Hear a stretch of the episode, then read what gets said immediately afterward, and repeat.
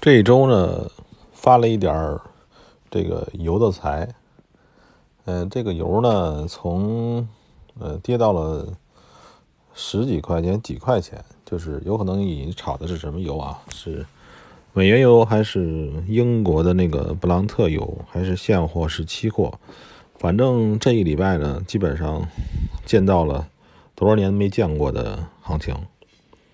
有人说这是中行搞的什么乌龙，嗯、有人说这个是自然的供需规律，但是总之呢，这个油呢是个机会。嗯，现在现在今天是礼拜五，呃，已经往从最底已经上升了不少价格。呃，我的感觉是这样啊，这个油呢，此时此刻往上涨可以多，你可以空，但是油这个东西呢，呃，它跟别的不一样，它相对于黄金呢，涨的比例更大一些，可能一天的波动就在百分之十以上，对吧？所以呢，就是利用杠杆的时候一定要小心，把杠杆降到极低，就是你看一下你操控的东西，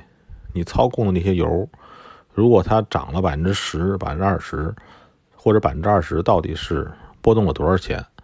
然后这些钱对你来说是不是能承受，对吧？嗯，我再说一下这个关于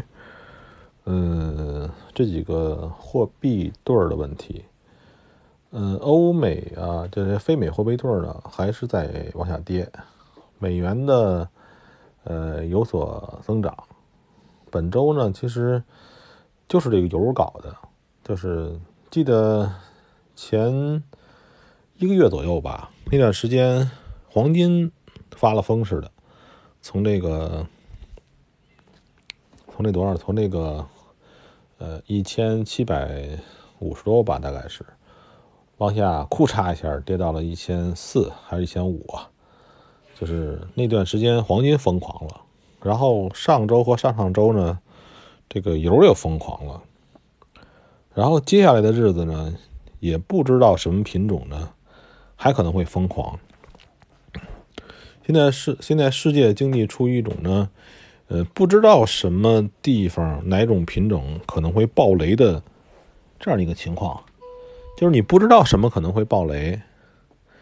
嗯、所以有可能你买的品种或者你做的这个品种，它本身没有爆雷，本身没有出事，但是可能会殃及池鱼，被殃及到。所以最近的交易呢，就我我记得，就不管你是做长线、中线、短线，只要你这个可能会离开交易这个现场，你的止损是必须上去的，你止损是必须上去的，对吧？但是止损这还有一个问题啊，就是有人说我割一个很大的止损，这个这也是问题，就是当这个价格变动起来之后，惯性加速以后，有可能你的止损它会划掉，因为我们不管你是撮合交易啊，还是这个这个这个做日商交易啊，什么像外汇里边叫什么 ECN 啊，叫什么叫什么都无所谓，你的止损如果太大，会造成有价格跳跃的时候止损不了，所以，嗯，这个时候止损是个问题，你必须把止损割到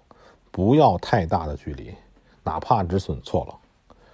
我曾经在一个朋友来跟他说过，就是说，咱们两个这个做交易等于像打仗，有点像打仗一样，不要让一次受重伤，对吧？你要给自己，你的明天、你的第二天、第三天、你的以后留下余地。你看那个油啊，我吃了几口这个油，但是呢，我并不后悔，我现在没有拿着。那么现在如果拿着的话，会多挣一些。但是呢，我并不后悔这样，因为在我这个时间维度，在我这个平行世界里头，它涨了，一直在涨，就涨这一周吧。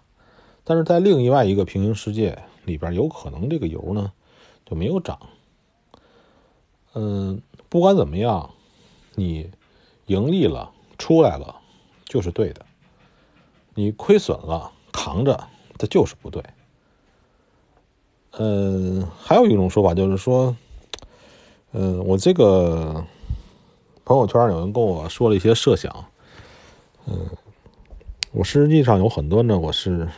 不想去回复。嗯，我还要强调一下，我这个节目的初心就是帮着大家挣点小钱儿，我不想挣大钱，我也没有能力挣大钱。我就这么大能力，呃，我也说，你要说拿个很大资金让我来做，我不会去做的，没有意义。我每天哎喝酒、交易、待着自己的事情，活得逍遥自在，呃，别的事儿我不想参与。我也希望各位呢，就是说端正一下呃心态。如果说那个你这个。兜里一共才仨瓜俩枣，努着拿这个钱去交易，你这个状态啊，我一直不讲心态，因为，唉，怎么说呢？就是说你的，当你啊把自己的资金拿出来很多，指着这个吃饭的时候，你别跟我谈心态，你的心态好不了，你的操作时候会患得患失，你也总希望。压压对一次翻本这种想法你在交易上边一开始你就处于劣势，这是不对的。呃，这个也是，这个也是，其实是交易商、平台商他非常喜欢的，他喜欢你这样，对吧？你这样的话，他就不好，他就没法给你身上挣，他就他就会肯定会肯定会给你身上挣钱了。就像那个前不久那个。中行那个那个油那个事儿啊，那个很搞笑，就是，呃，这种东西啊，就是那个做做这个产品那个人没想明白，就是你做这种跟银行的做市商这种交易，等于说，呃，你是你是运动员，假如说，你应该去这种，就是你跟运动员去去去比赛，你这种形式，他跟银行去交易，等于说，银行就是裁判。你在跟他交易，对吧？你这个东西怎么玩呢？等于说你个运动员，你你不去跟运动员交易比赛，你非要去跟裁判去比赛，你赢就是他赚，你赢就是他亏，呃，你亏就就是他赚。这种东西，反正最开始啊，我是认为啊，就是如果说，呃，这个人呢，他脑子不足够。这个思维独立，你就玩点小的算了。可能，但是你要是思维独立，你别一定要想清楚，你做这个金融品，它的对手到底是谁？你本身对手是银行，你再跟银行交易，把钱存在他那儿，这就很搞笑的事情。就是我认为啊，呃，不能说什么了，反正轮到谁谁倒霉吧。